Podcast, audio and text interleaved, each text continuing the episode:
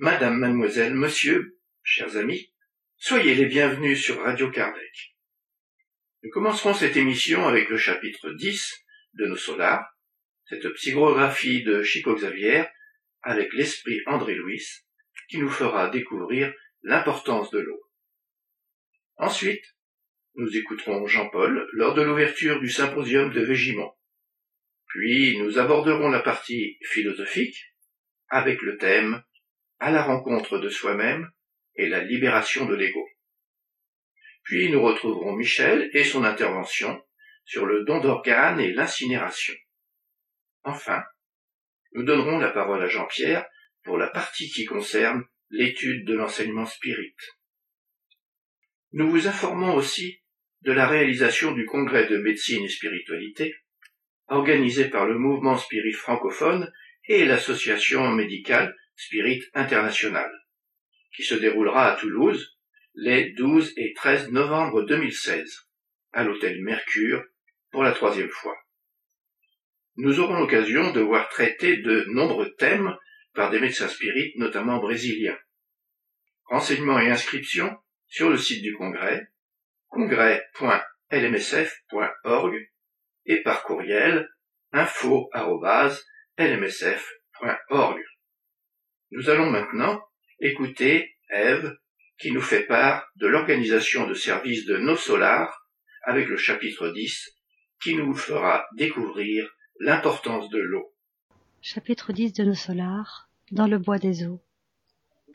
Étant donné mon intérêt croissant pour les processus d'alimentation, Lysias m'invita Allons au grand réservoir de la colonie. Tu y observeras des choses intéressantes. Tu verras que l'eau représente presque tout dans notre séjour de transition. Animé d'une vive curiosité, j'accompagnai l'infirmier sans hésiter.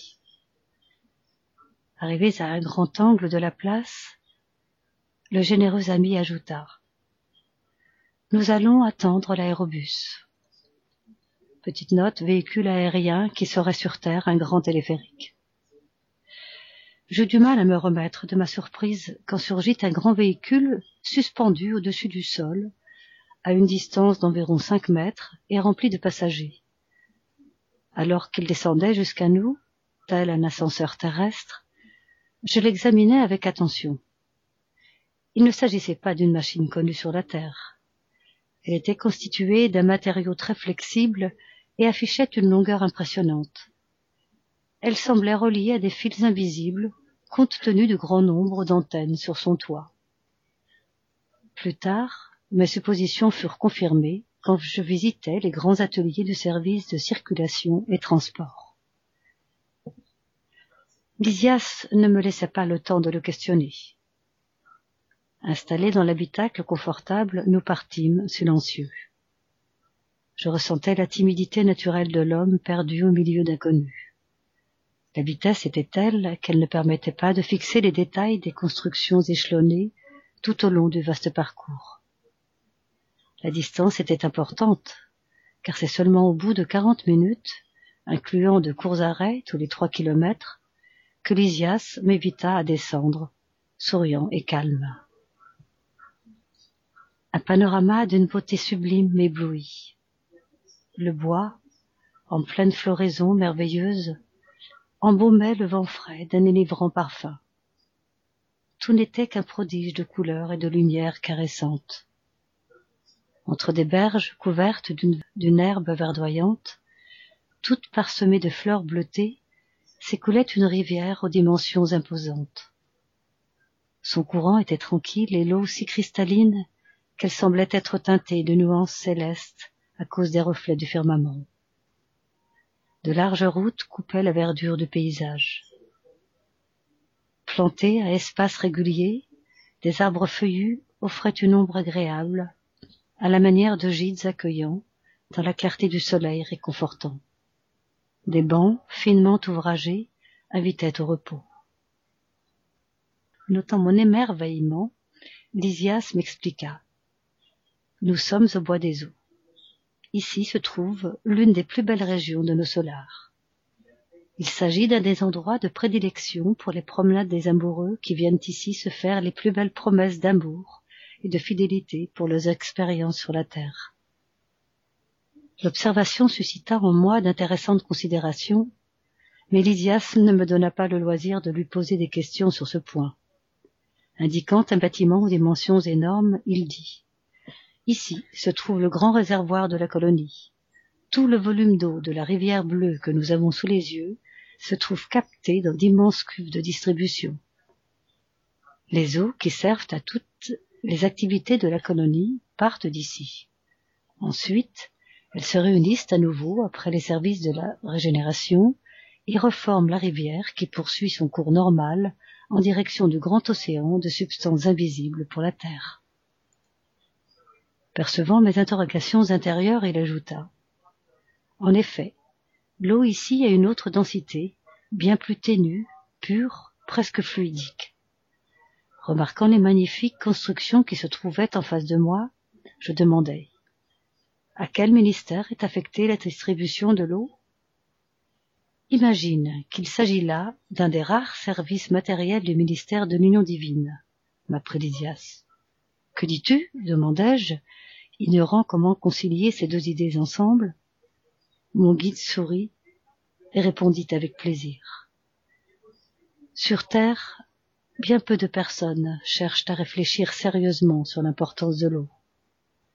Cela dit, les connaissances sont, tout autres à nos solars. Dans les milieux religieux de la planète, on enseigne que le Seigneur créa les eaux. Or, il est logique que tout service créé ait besoin d'énergie et de bras pour être maintenu convenablement. Dans cette ville spirituelle, nous apprenons à remercier le Père et ses divins collaborateurs pour un tel présent. La connaissant plus en profondeur, nous savons que l'eau est un des plus puissants véhicules pour les fluides de toute nature. Ici, elle est surtout employée comme aliment et comme remède. Il y a des secteurs dans le ministère de l'aide qui sont consacrés exclusivement à la manipulation de l'eau pure, avec certains principes susceptibles d'être captés dans la lumière du soleil et dans le magnétisme spirituel. Dans la plupart des régions de cette grande colonie, le système d'alimentation a ses bases ici, mais du fait que parmi nous, seuls les ministres de l'union divine soient les détenteurs du plus important niveau de spiritualité supérieure, la magnétisation générale des eaux de la rivière bleue leur revient afin que tous les habitants de nos solars puissent s'en servir avec la pureté indispensable. Ils effectuent la tâche initiale de nettoyage et les instituts réalisent les travaux spécifiques avec l'ajout de substances alimentaires et curatives. Quand les divers bras des flots se réunissent à nouveau, en un point éloigné, opposé à ce bois, la rivière sort de notre zone emportant en son sein nos qualités spirituelles. J'étais extasié devant les explications. Sur la planète, dis-je, je n'avais jamais reçu de tels éclaircissements. Il y a de nombreux siècles que l'homme est inattentif, répondit Lysias. La mer équilibre son habitat planétaire. L'élément aqueux lui fournit un corps physique. La pluie lui donne le pain. La rivière organise la ville. La présence de l'eau lui offre la bénédiction du foyer et du service. Cependant, il se prend toujours pour le dominateur du monde, oublié qu'il est avant tout toute chose fils du Très-Haut.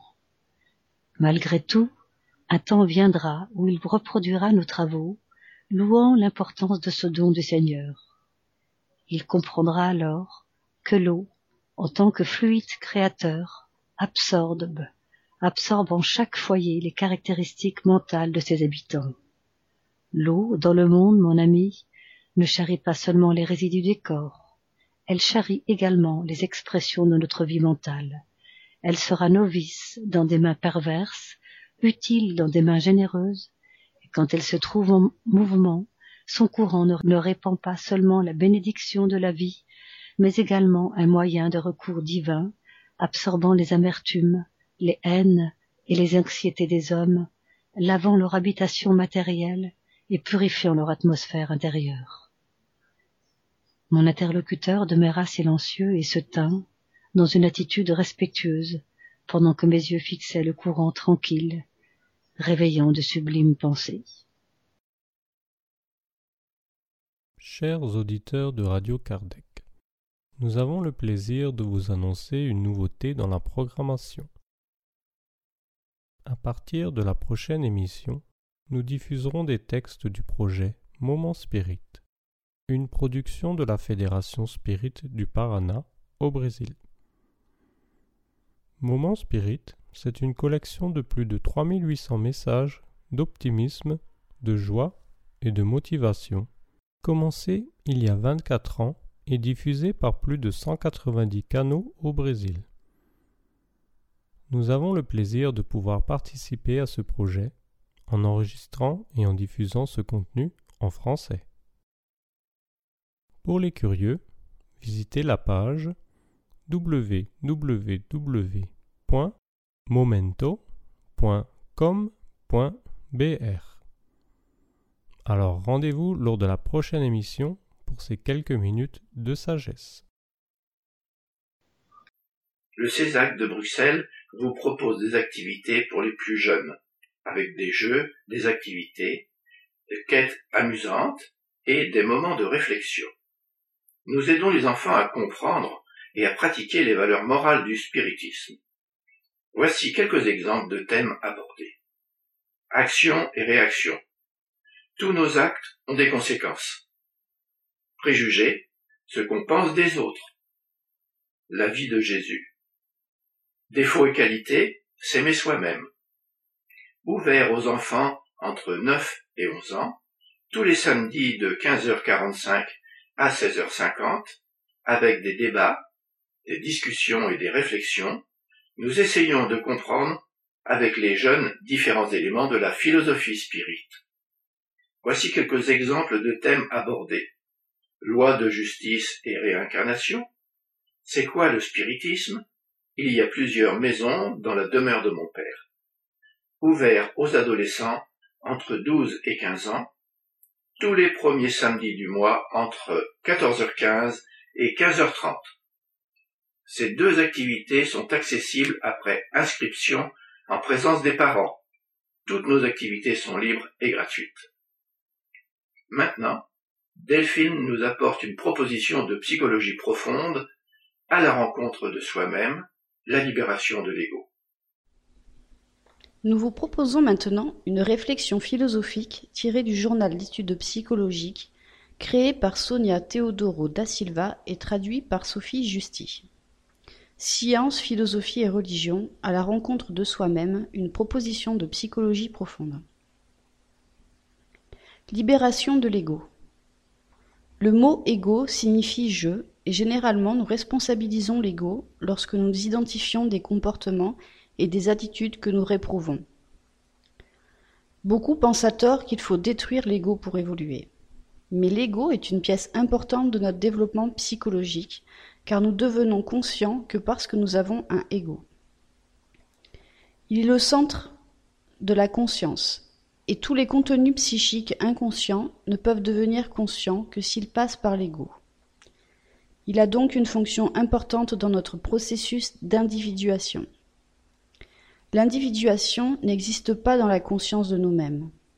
Et que se passerait-il si nous désintégrions l'ego? Tout ordre des valeurs que nous connaissons et qui composent nos attitudes disparaîtrait. Plus rien ne se déroulerait selon notre volonté et nous perdrions la capacité de répondre de nos actes. Nous ne serions plus responsables de nos attitudes. Ce n'est pas de l'ego que nous devons nous libérer, mais des attitudes égoïstes et égocentriques qui prédominent encore dans la nature humaine. Ce sont elles les responsables des innombrables conflits et des problèmes personnels, sociaux et moraux. Tant que nous serons sous leur domination, nous serons prisonniers des passions et nous resterons dans la condition d'enfance psychologique en retardant le développement des infinies capacités qui gisent dans nos êtres. L'ego est le pont qui relie le self, qui permettra la plénitude et la libération de l'être que nous sommes, enfants de Dieu. Iris Sinotti, thérapeute jangienne et transpersonnelle. Santé psycho-émotionnelle. Daniel Goleman, dans l'intelligence émotionnelle, affirme que les grands maîtres spirituels comme Jésus et Bouddha ont touché le cœur de leurs disciples en parlant dans la langue de l'émotion. Mais qu'est-ce que l'émotion? Le dictionnaire Aurelio fait référence à l'acte de remuer, moralement, une perturbation ou variation de l'esprit qui découle de situations diverses et qui se manifeste sous la forme de joie, de tristesse, de colère, etc. Selon Goldman, l'émotion font référence à un sentiment et ses pensées diverses, qui sont des états psychologiques et biologiques et à une gamme de tendances pour agir. Les émotions se manifestent de manière très variée, négative ou positive, les plus basiques d'entre elles étant la colère. Furie, révolte, ressentiment, rage, exaspération, animosité, irritabilité, hostilité et peut-être de manière extrême haine et violence pathologique. La tristesse, souffrance, vexation, découragement, pitié de soi-même, désespoir et dans les cas pathologiques une sévère dépression. La peur, anxiété, appréhension, nervosisme, préoccupation, hésitation, inquiétude, frayeur, crainte, terreur, et de manière psychopathologique phobie et panique. Le plaisir, bonheur, joie, contentement, délectation, fierté, gratification, satisfaction, bonne humeur, disposition et enthousiasme, euphorie, extase et dans les cas extrêmes, manie.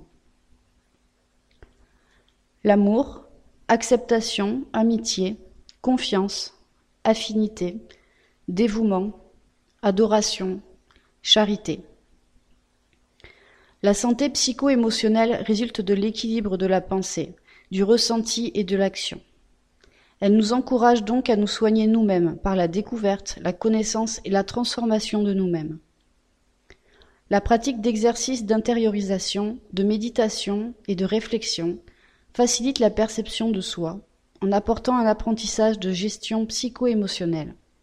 Elle conduit l'être à faire des choix plus sains pour sa conscience en l'équilibrant. Evanise M. Zwirtz, psychothérapeute. Foi, assurance et estime de soi. Qu'est-ce qui nous soutient lorsque tout semble s'écrouler autour de nous?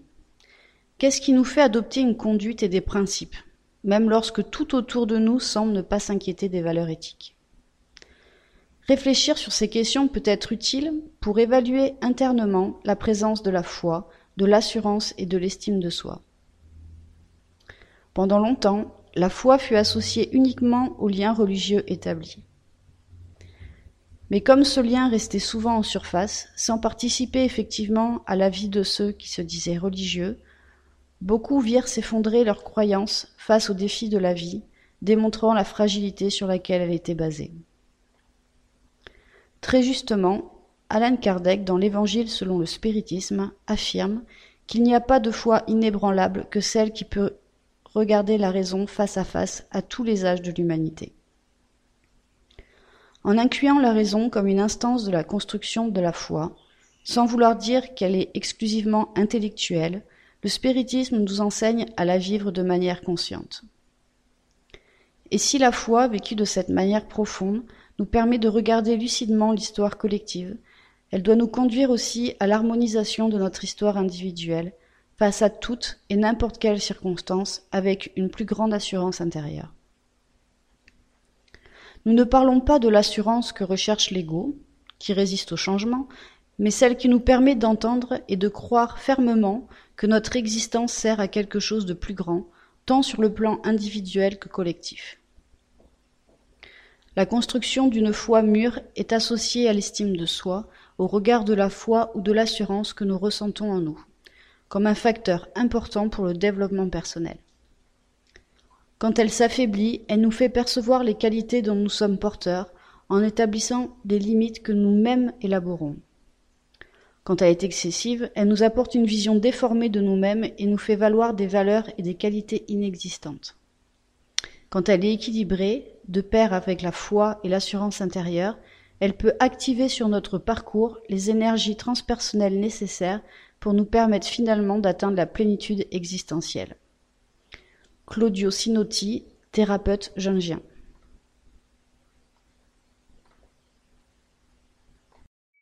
Nous allons maintenant donner la parole à Jean-Paul Évrard lors de l'ouverture du symposium de Végimont. Notre sœur Annie Marc, qui était responsable d'amour et charité et qui, qui nous a quittés ici, début d'année, s'en est retournée. Et là, je ne sais pas pourquoi, bah, cette fois-ci, je me suis dit, c'est vrai, je peux partir demain. Ce n'est pas dans la logique des choses. Généralement, bon, on vit relativement vieux, âgé, on peut faire un tas de choses, mais c'est vrai que voilà, on peut partir demain. Donc, euh, je me dis, bah, autant faire tout ce qu'on peut quand on peut, et ne pas remettre à plus tard ce qui peut être fait au moment même. Je voudrais aussi remercier bon, votre participation naturellement, mais aussi les bénévoles, tous ceux qui filment, tous ceux qui enregistrent, tous ceux qui s'occupent des enfants, parce que croyez-moi, les personnes qui s'occupent des enfants font un travail extraordinaire, ils ont des réunions préparatoires, c'est un air de rien. C'est pas une garderie comme on peut retrouver les garderies classiques dans les écoles, c'est vraiment des activités ludiques qui sont organisées, de manière à leur apprendre des choses. Aurez l'occasion d'ailleurs à 17h de pouvoir les, les voir ici. Ils présenteront le travail qu'ils ont réalisé au cours de la journée, dans un cadre ludique naturellement. Cette année, nous fêtons particulièrement les 170 ans de la naissance de Léon Denis, poète du spiritisme, qui est souvent parmi nous. Ce n'est pas rare lorsqu'on a des réunions internationales euh, d'avoir sa présence. Il, nous guide, il nous soutient, il essaie de soutenir le mouvement, de le faire avancer, de le faire évoluer.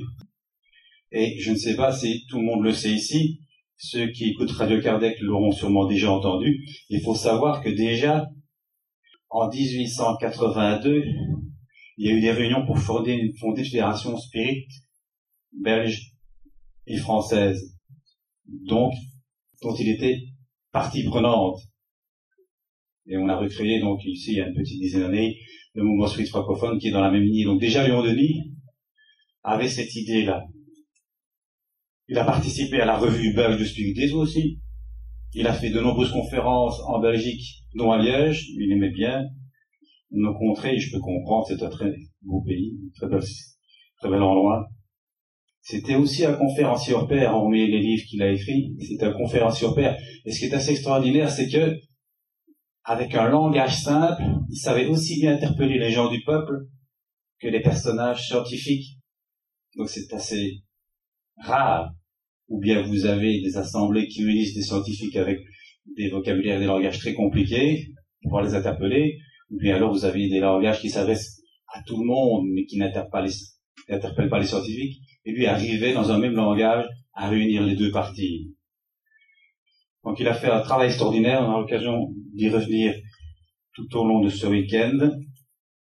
Je ne pourrai jamais insister autant pour vous rappeler que ces réunions sont des moments d'échange. Il y a une large partie de pause qui permettent aux gens de pouvoir se rencontrer, échanger des choses. On reste souvent dans, nos groupes, dans nos activités, on ne se voit pas assez, on ne se côtoie pas assez.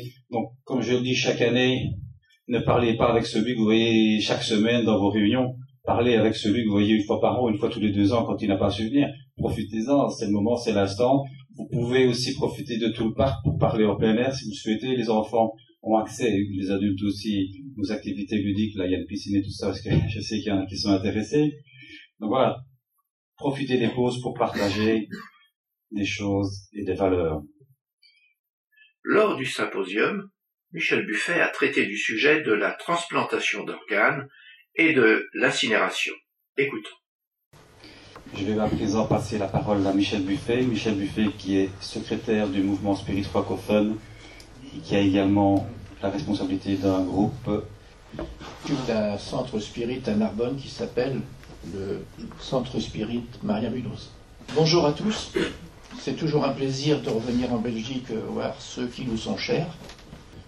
Il a été fait un sondage pour savoir quels sont les sujets que vous auriez aimé voir traités lors de ce symposium. Et dans les questions qui sont apparues, il y en avait deux que j'ai jugées importantes qui sont le dos d'organes et l'incinération.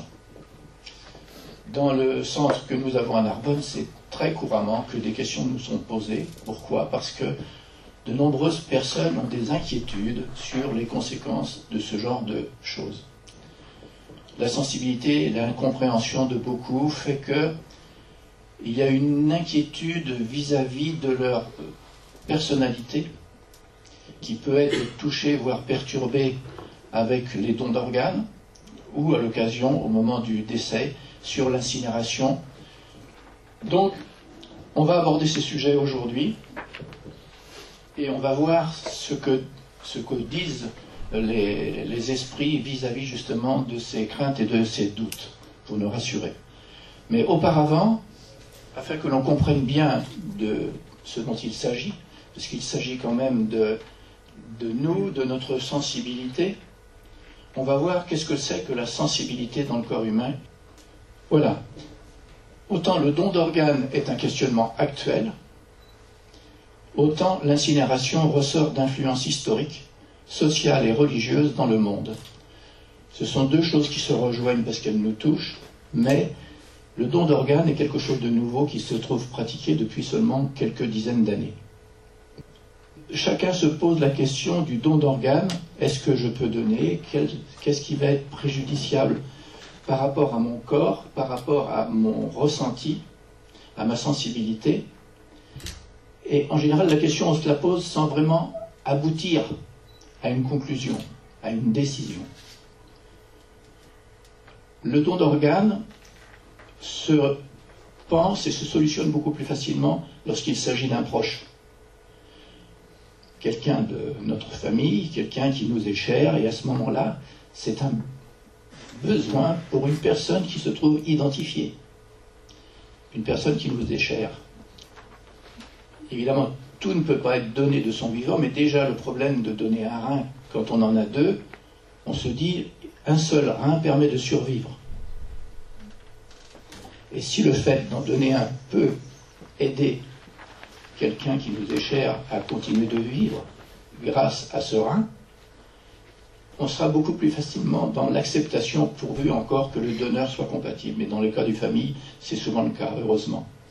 Donc, il y a différents degrés de réflexion dans le don d'organes.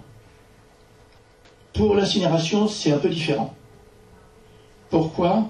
Parce que là, on rentre dans des histoires, dans des cultures, des cultures avec des habitudes, dans lesquelles on est bercé dès l'enfance, dans lesquelles on vit en permanence. Il est évident que parler d'incinération en Inde ne pose pas le même problème que parler d'incinération en France. Parler d'incinération en France aujourd'hui et en avoir parlé il y a deux siècles n'est pas du tout la même chose non plus. Parce que les cultures religieuses existaient avec leurs dogmes, notamment celui de l'enterrement pour les catholiques. Donc on va aller un petit peu plus loin, mais avant de vouloir aller aborder plus dans le détail, il va falloir que l'on essaye de comprendre, de passer quelque temps pour savoir qu'est-ce que c'est que la sensibilité, qu'est-ce qui peut nous toucher, qu'est-ce qui ne nous touchera pas. Voilà, voilà un schéma qui reprend l'âme, l'esprit incarné. L'esprit incarné qui va être composé de plusieurs éléments. Il va être composé de l'âme. Qu'est-ce que l'âme C'est, comme le dit le livre des esprits, l'esprit incarné? Et de l'autre côté, le corps. Des expériences ont prouvé, notamment par euh, De Rochas, par euh, Durville, par euh, Charles Lancelin, avec le, problème du magnétisme, qu'ils avait, avaient la possibilité, avec le magnétisme, de faire ressortir la partie du père-esprit et esprit du corps, et de le déplacer. C'est ce qui a permis de faire comprendre que la sensibilité, notre propre sensibilité, ne se trouve pas dans notre corps, avec nos cellules. La sensibilité va se trouver avec notre père-esprit. Donc vous savez tous, on est composé de trois choses, l'esprit, le père-esprit et le corps. La sensibilité, elle, notre sensibilité va être dans le père-esprit. C'est là, et on a des preuves quand même, quand vous savez que les gens, lorsqu'ils se trouvent amputés, par exemple d'un bras, le corps n'a plus les cellules qui composent le bras, mais il reste encore une sensibilité, puisque, à leur insu, si on passe une flamme dans l'endroit où était le membre qui a été coupé, il y a une sensibilité il ressent la chaleur et la douleur de la flamme. Ce qui prouve que la sensibilité n'est pas dans le corps, mais elle se trouve au niveau du périsprit. C'est très important de le comprendre. Pourquoi? Parce que pour beaucoup, lorsqu'on parle d'incinération ou lorsque l'on parle de don d'organes, on remet la sensibilité en jeu. Notre propre sensibilité. Qu'est-ce que ça va me faire? Donc, à ce niveau-là, il faut savoir que pendant l'incarnation, vous savez qu'il y a le Père-Esprit et qu'il y a de l'autre côté le corps, et un lien entre les deux que l'on nomme la corde d'argent, que vous avez tous entendu parler, et que les médiums ou, le magnétisme met en avant comme étant une circulation euh, bleue ou rouge, hein, qui correspond au magnétisme de nous. Entre les deux, pendant l'incarnation, il se forme ce que l'on appelle l'âme vitale. C'est à ce niveau que va apparaître la vie qui va permettre la vie du corps. Il y a donc ici un lien astral qui va du père-esprit, qui est l'âme sensitive, à cette âme vitale qui, elle, va durer que le temps de l'incarnation. Et de cette âme vitale, où se produisent des échanges électromagnétiques, il va y avoir le lien vital qui va aller au corps. Donc la vie existe dans cette partie-là. Cette partie-là, c'est le monde spirituel. Les échanges se, font sur le plan électromagnétique au niveau, de, cette âme vitale. Au moment de la mort, l'âme vitale va disparaître, ce qui est normal, parce qu'il ne peut plus y avoir de lien entre le Père-Esprit, l'Esprit et le corps. Donc les échanges vont s'arrêter, le lien, la corde d'argent, qui envoie les informations au périsprit et le périsprit qui renvoie des informations au corps ne va plus exister. Cette partie de l'âme vitale va rester dans le monde spirituel avec le périsprit. Cette partie de l'âme vitale qui correspond au niveau de l'ectoplasme, qui est la matière la plus éthérée qui est issue directement du fluide vital qui est puisé à ce niveau-là, va revenir au corps. Ce peu de vitalité explique pourquoi toutes les cellules du corps ne meurent pas en même temps. Entre les cellules qui composent les ongles, les cheveux, etc., et les neurones, la durée de vie après la désincarnation est beaucoup plus courte. Donc, quand on a bien compris ce principe-là, on va se dire que lorsque la mort est constatée, automatiquement, les liens se défont et il n'y a plus d'échange entre la partie spirituelle et la partie matérielle. C'est important dans la réflexion que nous devons avoir pour le don d'organes et pour l'incinération. Donc, la sensation n'est pas la sensation des cellules, c'est notre propre sensation. Et ça, les médiums s'en rendent compte. Un médium sensitif va avoir des informations qui va récupérer au niveau des vibrations de son père-esprit qui n'ont rien à voir avec les vibrations des cellules du corps. Le problème de la maladie dans le corps, c'est uniquement une information qui va passer par le lien vital et cette sensation va retransmettre en général des ordres ou des déséquilibres à compenser, etc., de la part du Père-Esprit vis-à-vis du corps et des cellules.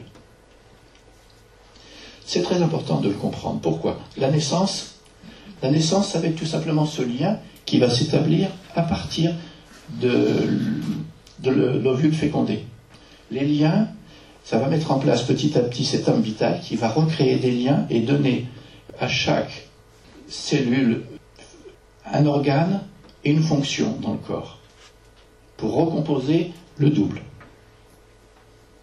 La désincarnation, ça va être le contraire un processus inverse. Au lieu de s'incarner petit à petit et de recomposer le corps, il y a une période au niveau de la désincarnation qui va faire que petit à petit, le, le père-esprit va se retirer du corps, et notamment en commençant par les pieds pour finir par la tête, où le double va se recomposer au-dessus du corps. Donc, c'est quelque chose qui est bien net, qui est bien séparé. Le don d'organes, le spiritisme a une devise. Or, la charité, point de salut. Deux états possibles. Le don volontaire ou le prélèvement sans consentement. Ça ne, change rien au problème fondamental, sauf que la sensibilité peut être différente et au point de vue vibratoire, lorsque l'on prend un organe que l'on greffe alors que la personne y était opposée, sur le plan vibratoire, c'est peut-être pas l'idéal vis-à-vis de la personne qui a besoin de ce don. Donc le don volontaire, lui, ne posera beaucoup, beaucoup moins de problèmes parce que l'accompagnement spirituel qui se fera aussi à ce moment-là sera dans le, la réalisation de la volonté pour que la grève d'organes puisse réussir. En revenant à la devise spirit, hors la charité, point de salut, il faut se poser la question de se dire quel exemple de charité peut être le don d'organes Là, il est évident, il faut que la réflexion soit suffisamment euh, élevée pour pouvoir avoir des décisions qui soient profitables aux intéressés. Pour la majorité des personnes, la question du don est aussi lointaine et distante que la mort. Mais pour ceux qui attendent un organe pour une greffe, elle est souvent l'unique possibilité de vie. Vous pensez que ce don qui est fait au niveau de l'évolution de l'esprit lors de l'incarnation est extrêmement important.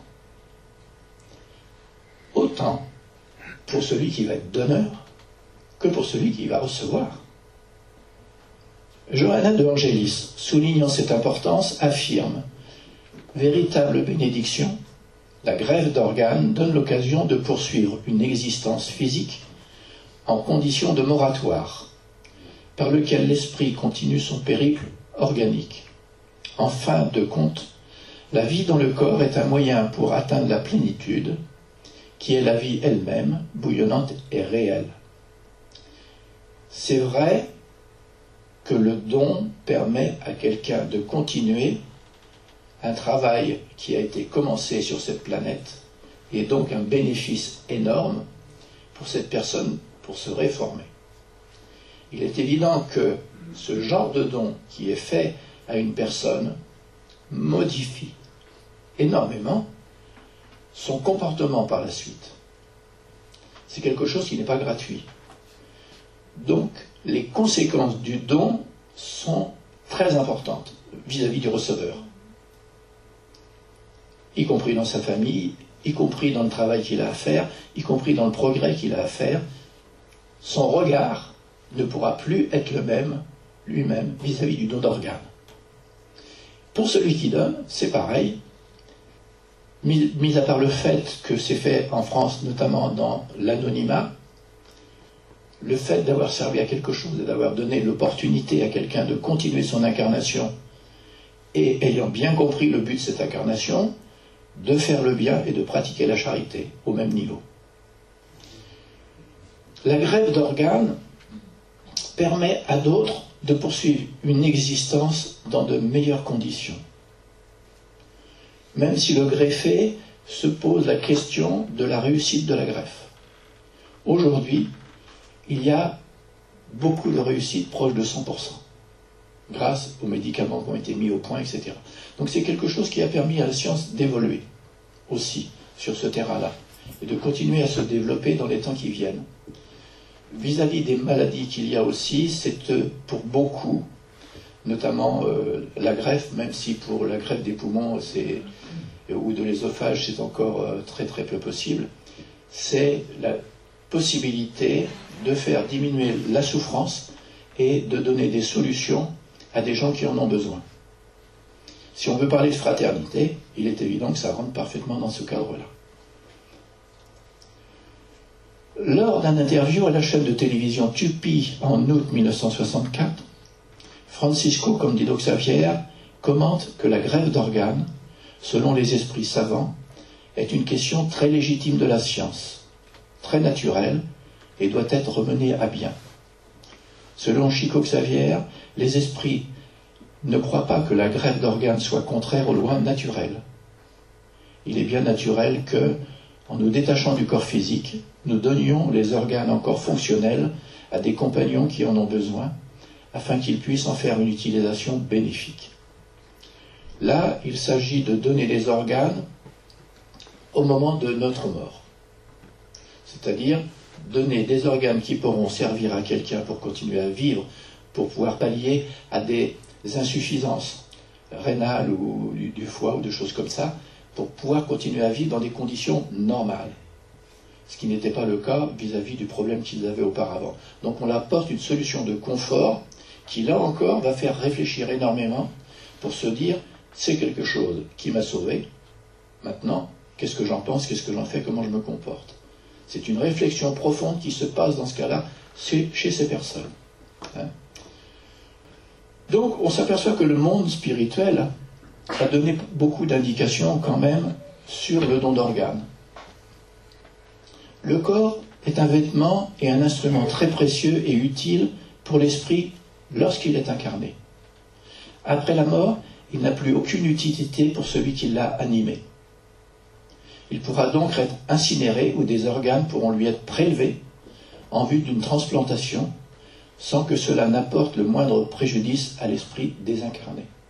Lorsque l'on a bien compris sur le schéma, le dessin qu'il y avait tout à l'heure, la séparation à quel niveau elle se produit, au moment de la mort, le Père Esprit n'a plus aucune sensation ni aucune action sur le corps.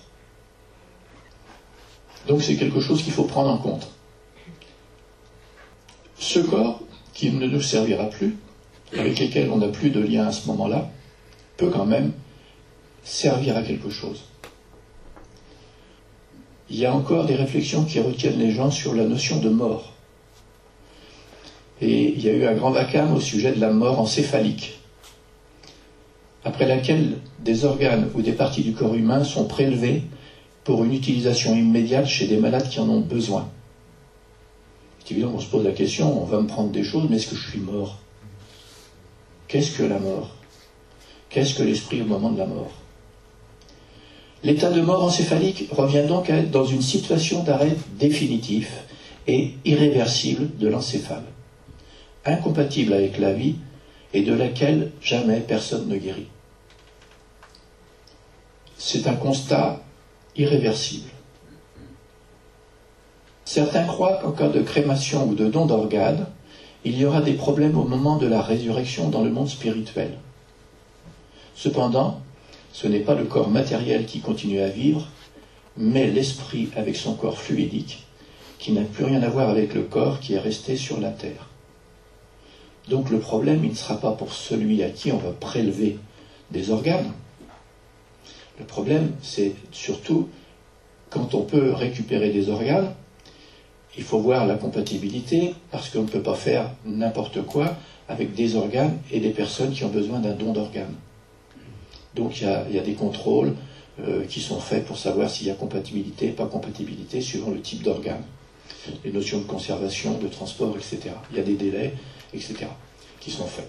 Mais pour l'intéressé qui a donné de son vivant les organes au moment de sa mort, lui, à partir du moment où la mort encéphalique est constatée, et pour la constater, il y a des examens qui sont faits, double examen pour être sûr justement que euh, la personne ne, peut plus euh, reprendre euh, l'initiative vis-à-vis de son corps, à ce moment-là, on peut faire le, prélèvement et il n'y a pas d'inconvénient pour la personne.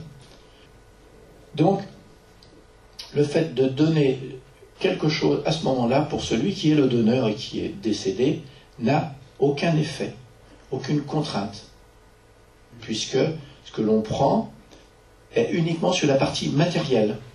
Le Père Esprit, lui, il est toujours ce qu'il est. Ce qui les reliait entre cette âme sensitive, c'est séparé. Donc, il n'y a pas d'atteinte en ce que l'on va prendre au corps une fois que le Père Esprit, enfin l'âme, s'est retiré dans le monde spirituel. Elle n'emmène pas le corps tel qu'il était euh, dans l'au-delà. Il n'y a pas de crainte à avoir vis-à-vis de soi vis-à-vis d'une donation d'un organe à quelqu'un qui peut en avoir besoin. Donc ce genre de crainte ne doit pas exister. Les craintes qui vont rester vont être uniquement encore est-ce que je suis bien mort pour qu'ils le prennent Ou est-ce que je vais sentir quelque chose Là, ça va être lié directement à notre notion d'attachement à la matière et à la matérialité. Parce qu'il oh, y a eu des, des communications d'esprit qui disaient que euh, eux se voyaient euh, rongés par les vers dans leur cercueil. ils étaient à l'extérieur, ils n'étaient plus en lien. C'était uniquement leur niveau d'évolution qui, méconnaissant le monde spirituel, les laissait attachés à leur corps qu'ils avaient abandonné et qu'ils considéraient. C'était uniquement psychique, c'est l'esprit qui se recréait ce genre de douleur. Il arrive un moment, n'importe comment, où il se détache, mais ce n'est pas une douleur causée par un lien qui existe avec le corps. C'est ça qui est important. Les esprits ont affirmé à Kardec que le dégagement est beaucoup moins rapide et dure parfois quelques, des jours, des semaines et même des mois, ce qui n'implique pas dans le corps la moindre vitalité ni la possibilité de retour à la vie, mais une simple affinité entre le corps et l'esprit, affinité qui est toujours en raison de la prépondérance que pendant la vie l'esprit a donnée à la matière. On reste attaché à son corps parce que on voudrait continuer à revivre ou on a l'impression qu'on peut encore revivre avec. Il y a des personnes dans le monde spirituel, lorsqu'ils se retrouvent et qu'ils considèrent leur corps, restent attachés à côté de lui. Ils ne prennent pas encore conscience que dans le monde spirituel où ils sont, ils n'ont plus d'action sur les gens qui sont autour de son corps lors de l'enterrement. Vous voyez? Il ne faut pas confondre ce qui est et ce que l'esprit peut imaginer. Kardec dit bien que dans le dégagement, même s'il peut durer quelque temps, l'esprit n'a plus de lien avec la vie du corps. Toutefois, rappelons aussi une situation qui se produit quotidiennement dans les grandes villes. La pratique de l'autopsie, exigée par la loi dans des cas de mort violente ou sans cause déterminée. On ouvre le cadavre, du sternum jusqu'au bas-ventre, exposant les viscères du thorax et de l'abdomen. On ne peut perdre de vue la question du mérite individuel. Le destin des esprits désincarnés serait-il à la merci de la décision des hommes de leur retirer les organes pour des greffes, d'incinérer leur corps ou de couper leurs viscères à l'occasion d'une autopsie? Donc là, on rejoint encore le, prélèvement d'organes dans le fait d'avoir une intervention sur notre propre corps lors des autopsies. Les autopsies, là encore, sont faites dans les cas de mort constatée. Donc ce qui est fait sur le corps n'influence plus la sensibilité du Père Esprit et de l'Esprit. C'est nous qui nous imaginons dans cette situation et les souffrances qui peuvent aller avec. Il n'y a pas de souffrance avec. Que les souffrances qu'un esprit resté à côté peut s'imaginer. Mais ce n'est pas une souffrance réelle. En résumé, le don d'organes pour les greffes n'affectera pas l'esprit du donneur sauf si nous croyons injuste la loi de Dieu, et si nous sommes sur la terre à la dérive de sa volonté. Rappelons-nous que dans les statuts du Père, il n'y a pas de place pour l'injustice, et la grève d'organes est une précieuse opportunité parmi tant d'autres mise à la disposition pour l'exercice de l'amour. Il est évident que pour donner une partie de soi-même à quelqu'un, on ne peut pas le donner si on n'aime pas son prochain.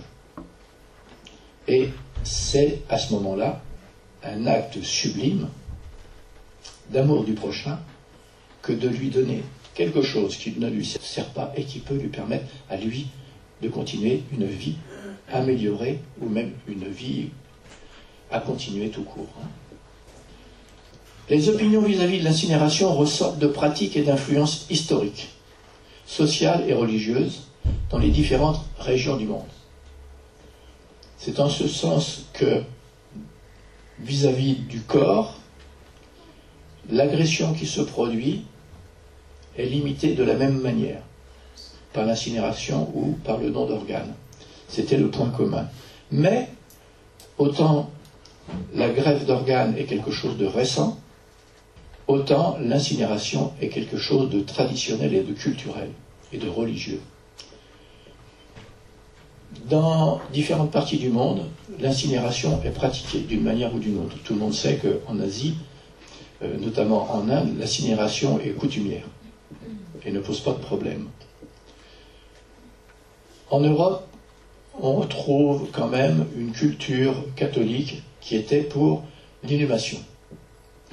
Cette inhumation faisait partie d'un dogme catholique, c'est-à-dire on enterrait les morts, sans doute parce que lorsque l'on dit que le corps est des poussières et doit retourner poussière, il y a peut-être des choses comme ça qui laissent sous-entendre qu'on doit le laisser se décomposer. Mais il faut savoir qu'il y a bien longtemps, euh, même en France, à l'époque des druides, il y avait aussi des incinérations.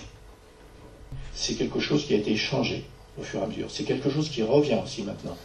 Aux États-Unis, la crémation est quelque chose qui est du 19e siècle, qui est revenu au moment du, 19e siècle. On a commencé justement euh, à, brûler les corps. Euh. Dans beaucoup de régions, les, les deux se mettent en place petit à petit. Donc c'est quelque chose en France que l'on voit de plus en plus, et c'est pour ça que la question nous est beaucoup posée dans les centres. Est-ce que je dois me faire incinérer? Qui n'a pas entendu ça dans sa famille? C'est très courant. Hein. c'est la culture sociale, religieuse, euh, qui va faire qu'on va pencher plus pour un ou plus pour l'autre. Lorsqu'on n'a connu que ça, il est évident que notre comportement va dire on va continuer. Il y a un souci évident de l'homme avec son avenir après la mort. Un individu est officiellement déclaré mort au moment où cessent les fonctions vitales. Comme chaque groupe reçoit l'héritage des traditions sociales et religieuses cultivées par les générations précédentes, il est pour les membres du groupe de répondre qu'il appartient à des rites traditionnels quant à l'installation finale du corps. La tradition est importante dans ces cas-là il est dit un individu est officiellement déclaré mort au moment où cessent les fonctions vitales. Donc nous avons vu dans le dessin que les fonctions vitales arrivent à partir du moment, non pas avec le lien astral, mais avec le lien vital, dans la partie matérielle. Ce n'est que depuis 1963, par le biais de la propagation du processus dans plusieurs pays à travers le monde, le Vatican, par le pape Jean-Paul VI, faisait une ouverture, mais pas en repositionnant clairement indiquant qu'il n'interdit pas la création, mais recommande aux chrétiens pieux et traditionnels la coutume de l'enterrement. L'Église a dû défendre ses sépultures, approuver pleinement la crémation serait nier le dogme fixé par elle. Ah, c'est ce que je vous disais. Mais, au milieu du XIXe siècle, où le français Alan Kardec, avec le spiritisme, a jeté un nouvel éclairage sur les horizons mentaux de l'homme, entrevoyant le monde des intelligents désincarnés, il est évident que la nécessité n'était plus la même puisqu'on parlait à ce moment-là de la réincarnation. En apportant la réincarnation, le spiritisme a changé les données sur la nécessité d'un dogme où il fallait préconiser l'enterrement plutôt que l'incinération. La liberté chez les spirites est beaucoup plus donnée parce qu'elle est expliquée pourquoi nous n'avons pas à craindre et notamment pour les noms d'organes, pourquoi on peut donner un organe. Face à la nouvelle révélation présentée par la doctrine des esprits, et en tenant compte de la perturbation qu'implique la période de transition, est remise en question la crémation du corps. Consultez. Le monde spirituel répond à cette question de cette façon. Il s'agit d'un processus légitime, comme l'esprit et le corps physique étaient liés depuis longtemps, il reste des liens sensibles, liens qui doivent être respectés. Là, ce que l'on veut dire, c'est que entre le Père Esprit et le corps, il y a les liens que l'on a vus, et ces liens ne se défont pas obligatoirement aussitôt de moment de la mort. Donc ce sont ces liens qu'il faut respecter. Ce sont des liens sensibles parce qu'ils ont trait directement à la sensibilité du Père Esprit et des liens qui existent encore. Question. Les questions qu'il y avait au départ. Le don d'organes et le spiritisme. Non pas est-ce que c'est humain de donner un organe à une personne qui en a besoin, mais plutôt comment se passerait la prochaine réincarnation, réincarnation du donneur et de la personne qui reçoit un organe? Par exemple aussi, une personne greffée d'un autre cœur pourra-t-elle vraiment vivre sa vie avec ses émotions? C'est une partie importante. À partir du moment où la mort est constatée, les liens sont déliés, qu'il ne reste rien avec le corps, ça ne peut pas avoir une incidence sur le périsprit. Normal. Si une fois décédé, une fois désincarné, on utilise le corps ou des parties du corps, cela ne peut pas toucher le Père Esprit qui, lui, est totalement détaché du corps. Au niveau de la sensibilité, il n'y a plus de sensibilité. Que celle que l'on veut bien s'imaginer. Une personne greffée d'un autre cœur pourra-t-elle vraiment vivre sa vie avec ses émotions? Le processus qui se met en place lors d'une greffe fait que l'organe qui est pris n'a plus les informations, les commandes du cerveau, de l'encéphale. N'ayant plus ces informations, il ne peut pas rester tel qu'il est. Donc il faut mettre la greffe en place pour que le receveur, lui, avec son pré-esprit, reprenne en charge l'élément qui lui est apporté. La réaction, souvent, peut être le rejet. C'est pour ça qu'il faut utiliser des médicaments qui vont faire que cette greffe va être acceptée jusqu'à ce que les informations du Père-Esprit vis-à-vis de l'organe qui a été remplacé puissent le prendre en charge et l'utiliser dans son corps. Ce n'est qu'un changement d'informatique, d'ordre qui vont être donnés au greffon.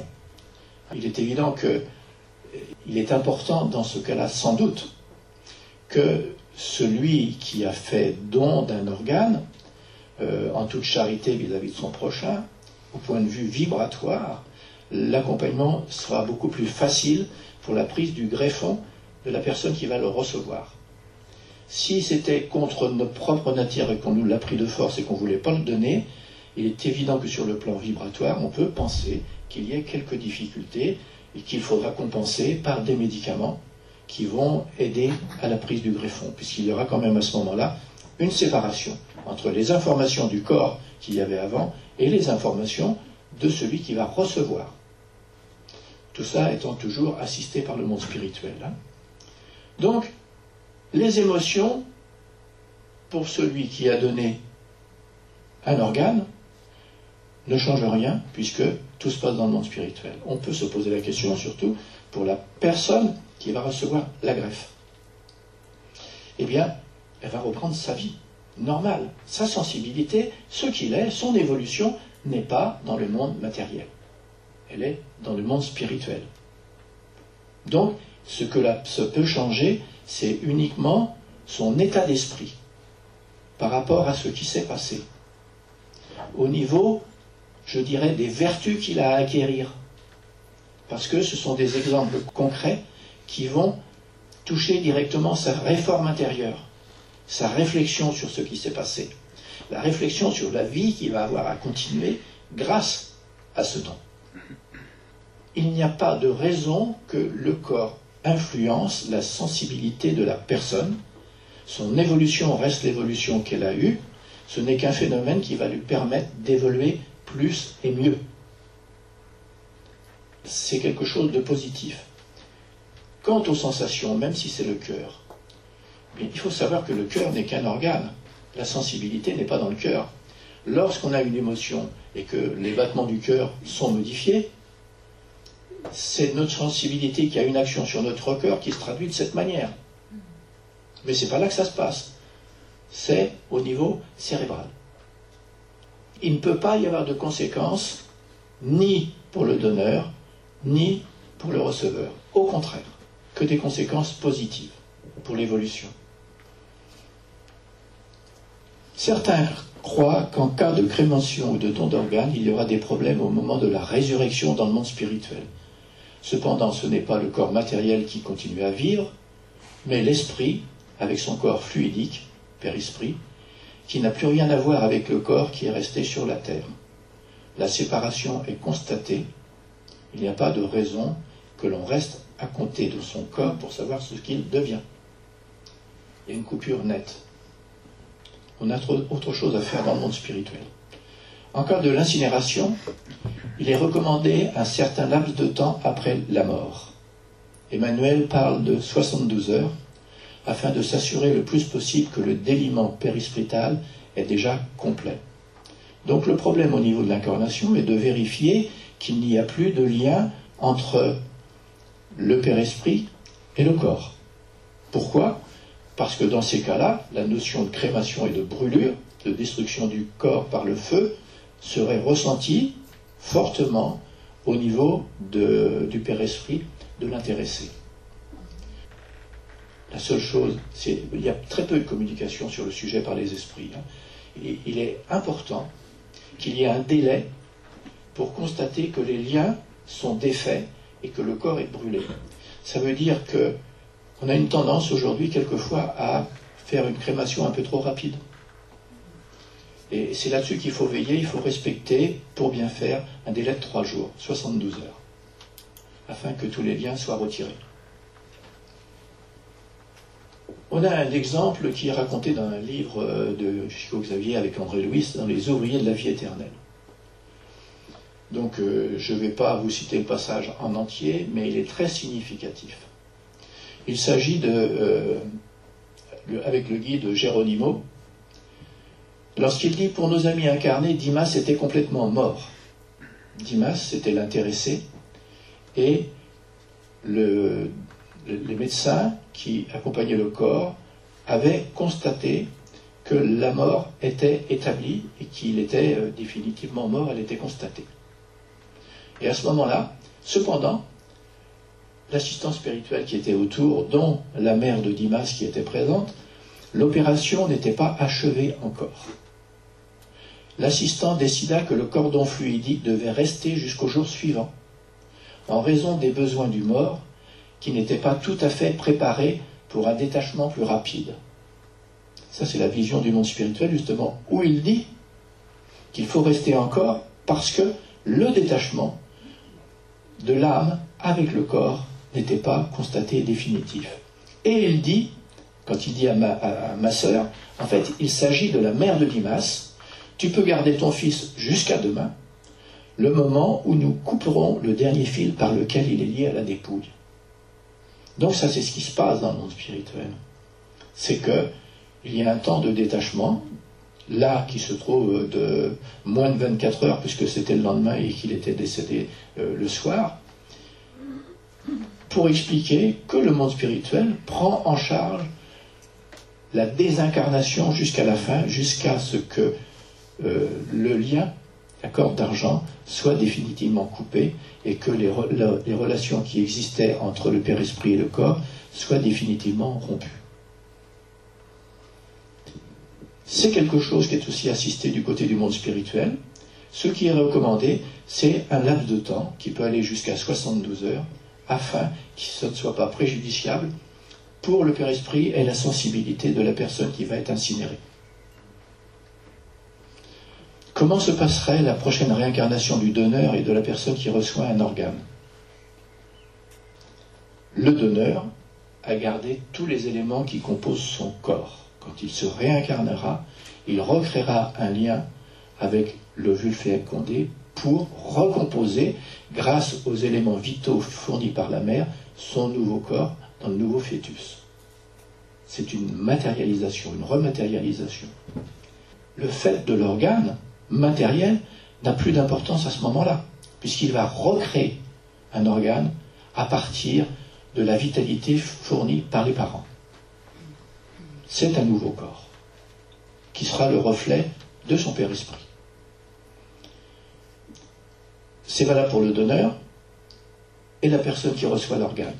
Quand elle se désincarnera, elle laissera tous les composants de son corps rester dans le monde matériel et se décomposer et retourner à la masse. La personne greffée avec un autre cœur, dans ces cas-là, quand elle se réincarnera, c'est de la même manière qu'elle recomposera son corps, qui lui servira pour une nouvelle vie, avec un nouveau but, et ce corps lui permettra d'atteindre ce nouveau but. On peut même dire que si dans ce nouveau but, la personne a prévu euh, d'accepter une réparation, il est possible que cette réparation ait une action sur son corps pour lui permettre cette réparation. Donc elle aura un nouveau corps qui correspondra à ses besoins. Il n'y a pas de lien obligatoire avec les vies passées, sauf les excès. Il est évident que quelqu'un qui a été alcoolique dans sa vie, quand il va se réincarner, il peut se réincarner avec un foie qui aura des faiblesses. Mais ce n'est pas du tout dans le même rapport. C'est quelque chose de nouveau. Donc, pas de crainte sur ce terrain-là. Je vous remercie de votre attention.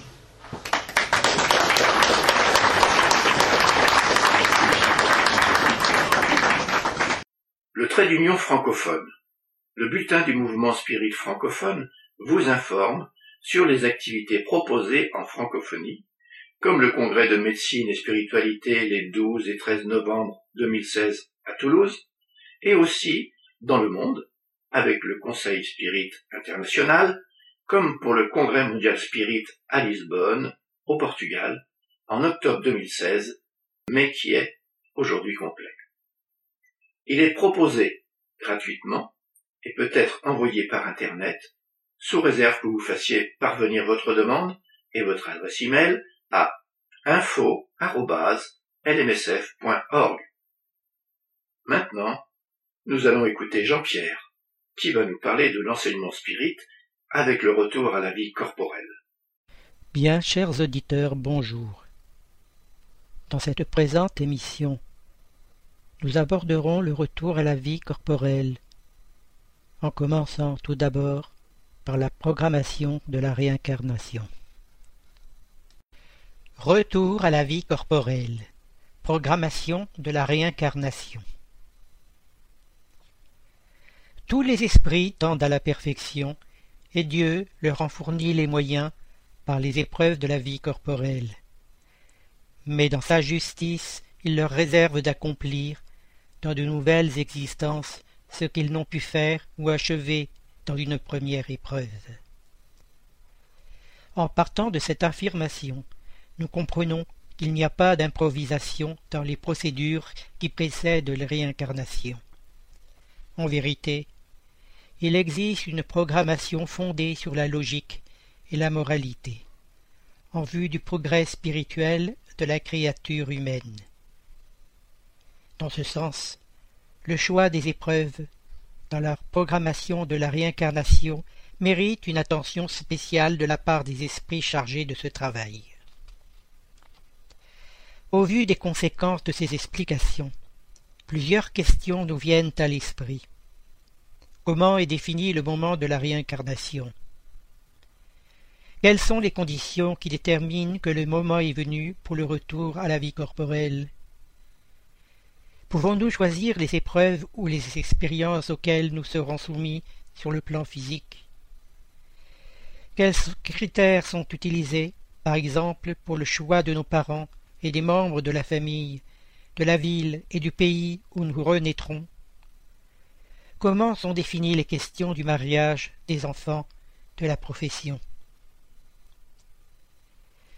La doctrine spirit met à notre disposition des réponses précises à ces questions et à d'autres. L'homme, qui a la conscience de son infériorité, puise dans la doctrine de la réincarnation une espérance consolante. S'il croit à la justice de Dieu, il ne peut espérer être pour l'éternité l'égal de ceux qui ont mieux fait que lui. La pensée que cette infériorité ne le déshérite pas à tout jamais du bien suprême, et qu'il pourra la conquérir par de nouveaux efforts, le soutient et ranime son courage. Quel est celui qui, au terme de sa carrière, ne regrette pas d'avoir acquis trop tard une expérience dont il ne peut plus profiter? Cette expérience tardive n'est point perdue. Il la mettra à profit dans une nouvelle existence. La réincarnation doit donc être programmée, même pour les réincarnations les plus simples. Cette programmation peut être faite par l'esprit lui-même qui désire ou qui doit se réincarner, du moment qu'il en possède les conditions morales et intellectuelles. Cependant, la programmation peut également être déléguée à un esprit éclairé, au cas où l'esprit qui se réincarne ne réunit pas, à ce moment, les conditions pour programmer sa réincarnation ou pour donner son opinion. L'esprit plus avancé en moralité et en connaissance choisit lui-même le genre d'épreuve qu'il veut subir, et c'est en cela que consiste son libre arbitre. À ce sujet, nous savons qu'il n'existe pas de libre arbitre absolu, même pour les esprits vraiment supérieurs. Rien n'arrive sans la permission de Dieu, car c'est lui qui a établi toutes les lois qui régissent l'univers. En donnant à l'esprit la liberté du choix, il lui laisse toute la responsabilité de ses actes et de leurs conséquences. Rien n'entrave son avenir. La route du bien est à lui comme celle du mal. Mais s'il succombe, il lui reste une consolation, c'est que tout n'est pas fini pour lui, et que Dieu, dans sa bonté, le laisse libre de recommencer ce qu'il a mal fait.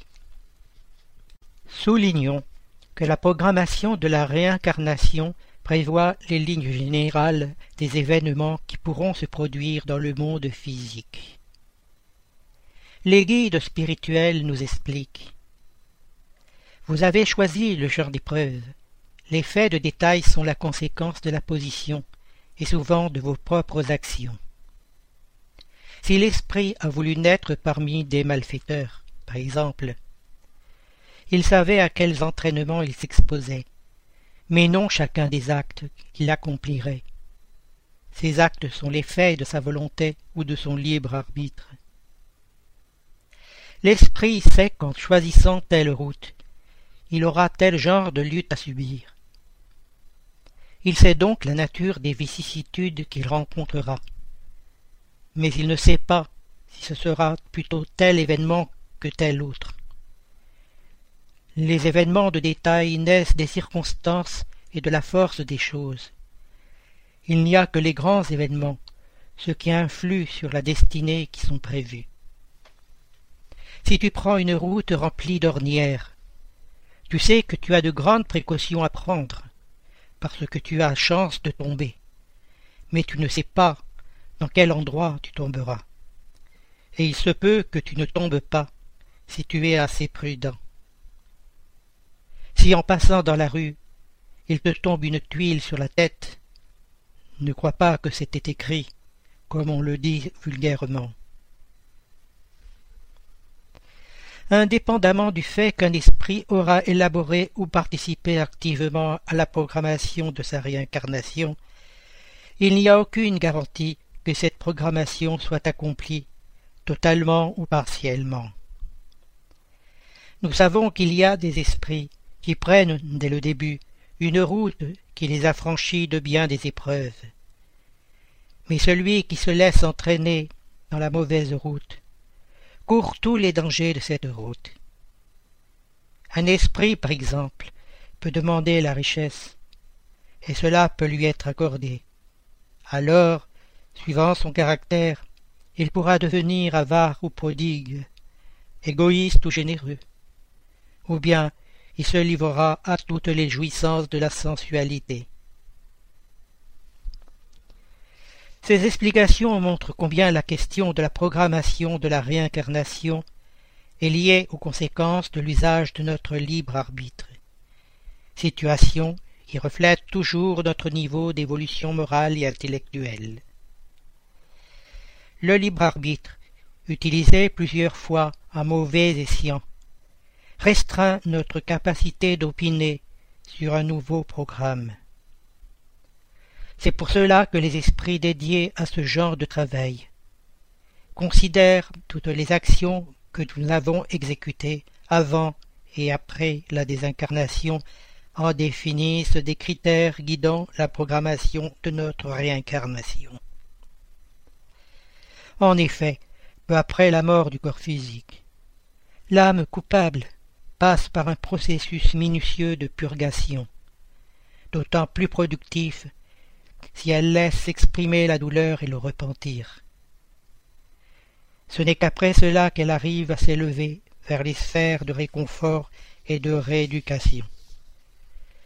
Si la maladie qui a atteint le corps somatique a été longue et difficile, il y aura eu des épurations bénies grâce à l'examen de conscience. Toutefois, si cette opération naturelle n'a pas été possible sur le plan physique, les remords seront plus profonds après la tombe, refoulés dans la conscience et affleurant l'un après l'autre par la réflexion.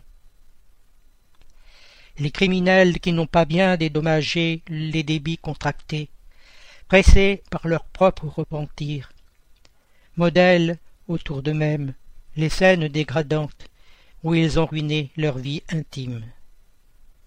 Les calomniateurs qui ont annihilé le bonheur d'autrui vivent des cauchemars effrayants, repassant dans leur mémoire les peines des victimes.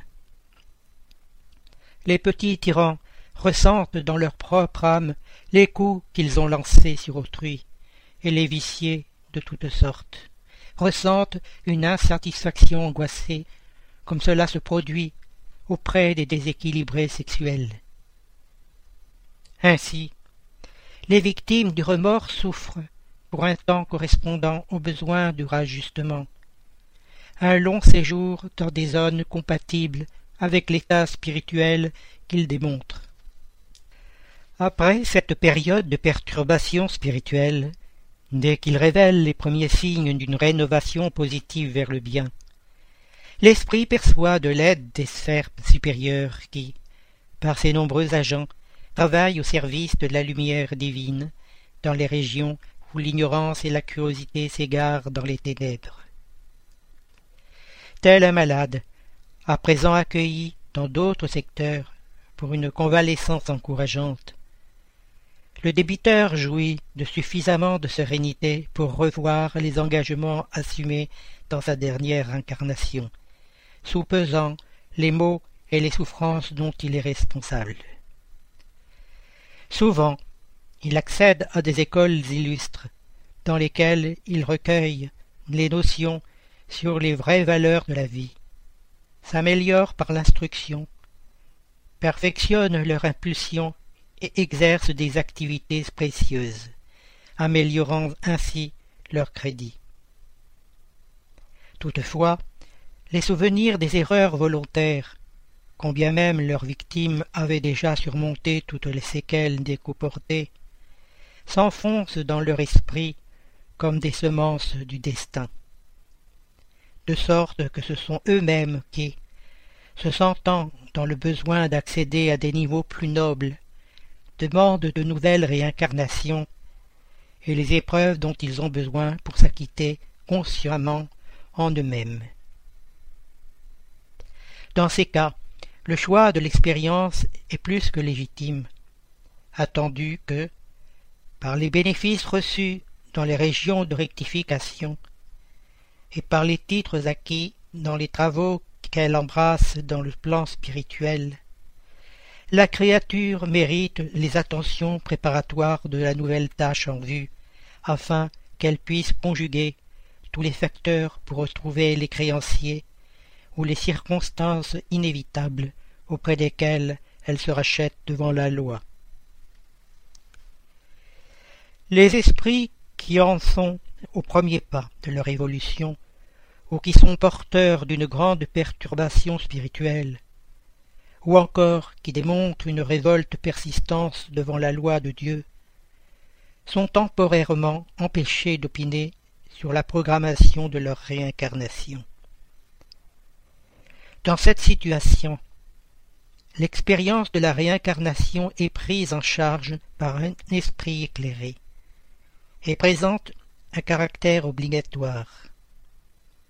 Comme l'esprit ne réunit pas les conditions de programmer sa réincarnation, Dieu supplée à son inexpérience en lui traçant la route qu'il doit suivre, comme tu le fais pour un enfant dès le berceau.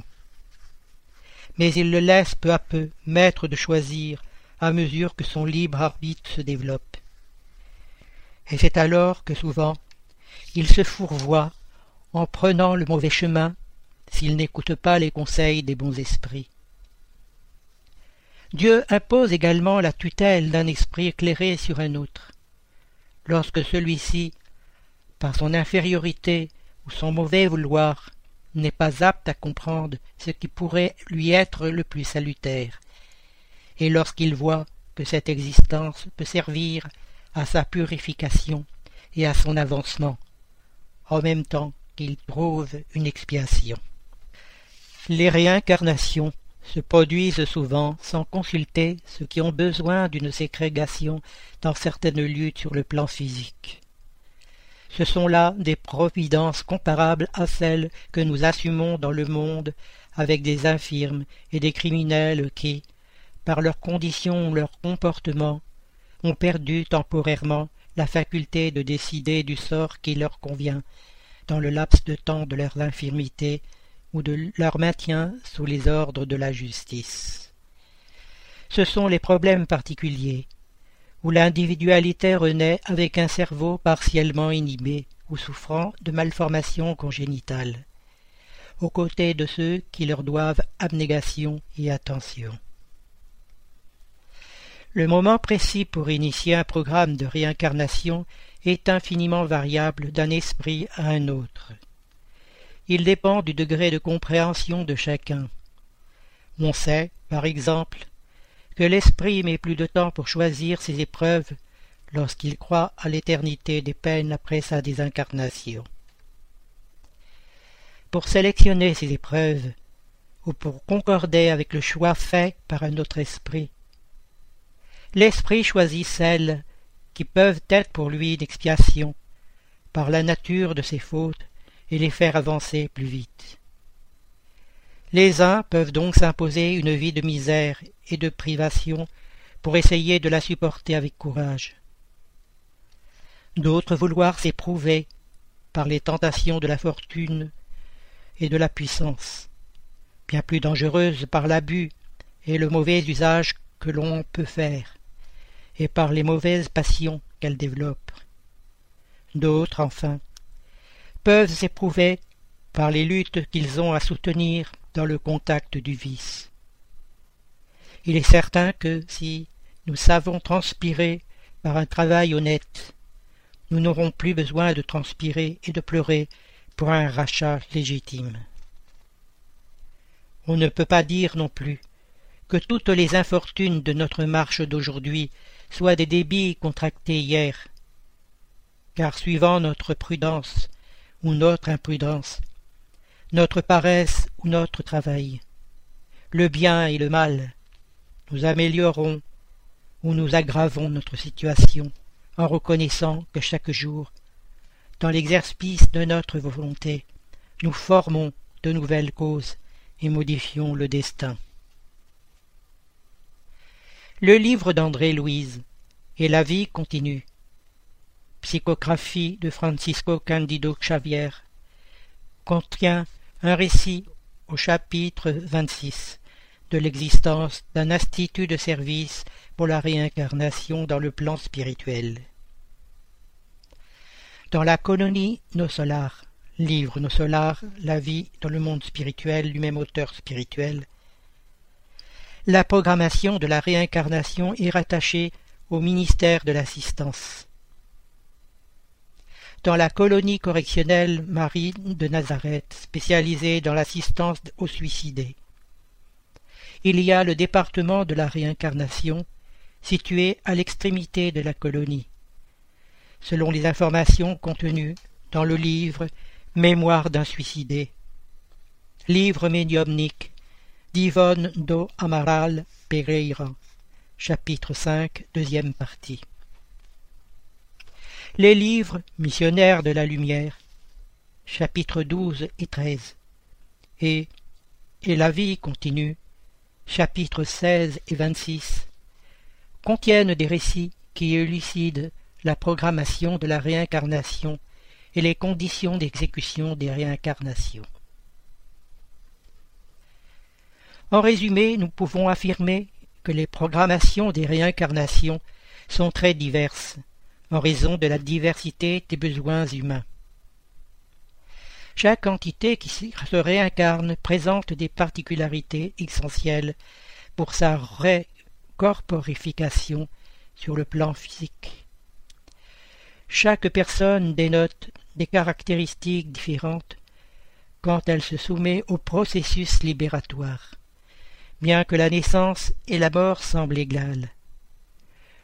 Lors de leur union subtile avec la mère qui va les héberger, les esprits supérieurs peuvent presque toujours modeler eux-mêmes, ou avec l'aide des instructeurs de la vie supérieure, le corps où ils poursuivront leur expérience future, en interférant dans les essences chromosomiques, en vue des tâches qu'ils auront à accomplir. Dans la plupart des cas, les esprits inférieurs, souffrant d'un monoïdéisme tyrannisant, entrent en symbiose fluidique avec le corps féminin auquel ils se lient, passent par une réduction de leur corps spirituel, et sont inéluctablement attirés vers le vase utérin, de façon adéquate pour leur réincarnation dans des moules qui dépendent pleinement de l'hérédité. Mais entre ces deux classes, il y a des millions d'esprits d'une évolution intermédiaire qui ont des crédits appréciables et de nombreuses dettes, et dont la réincarnation demande de l'attention, dans la préparation et du soin dans la prévision. Merci Jean-Pierre. Cours de philosophie spirit sur Internet, via Skype. Le cours d'études systématiques de la philosophie spirit du mouvement spirit francophone est désormais accessible via Internet. Celui-ci est donné par le NECAFLA, noyau d'études spirit Camille Flammarion de Bruxelles, mais devient aussi accessible à toute personne intéressée via Skype. Celui-ci s'étale sur environ deux ans. Il abordera les aspects philosophiques, scientifiques et religieux de la philosophie spirit. Il vous permettra d'en savoir plus sur le monde spirituel et de son influence sur le plan physique. Il vous parlera de la médiumnité et des précautions à prendre en ce domaine. Vous découvrirez l'importance de l'aspect moral de notre existence et de l'amour envers notre prochain, ainsi que la nécessité de la réforme personnelle afin de nous améliorer. Le début du cours est prévu pour fin septembre 2016 en fonction du nombre d'inscriptions. Pour plus d'informations, inscriptions, n'hésitez pas à prendre contact avec le NECAFLA.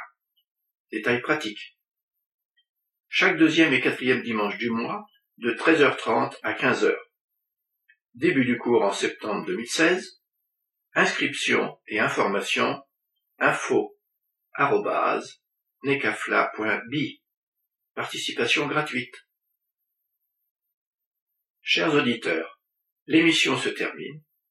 Nous demandons au Centre Spirit francophone de bien vouloir nous faire parvenir les informations que nous pouvons relayer, activités, dates, conférences, etc. Par mail à l'adresse radio.lmsf.org. C'est avec plaisir que nous en informerons les auditeurs. Vous pouvez aussi aller sur les différents sites du mouvement spirit francophone et y trouver des informations et renseignements grâce aux liens qui existent sur le site http www.lmsf.org. Chers auditeurs, nous sommes heureux d'avoir passé quelques instants ensemble et nous vous disons à bientôt sur Radio Carbec.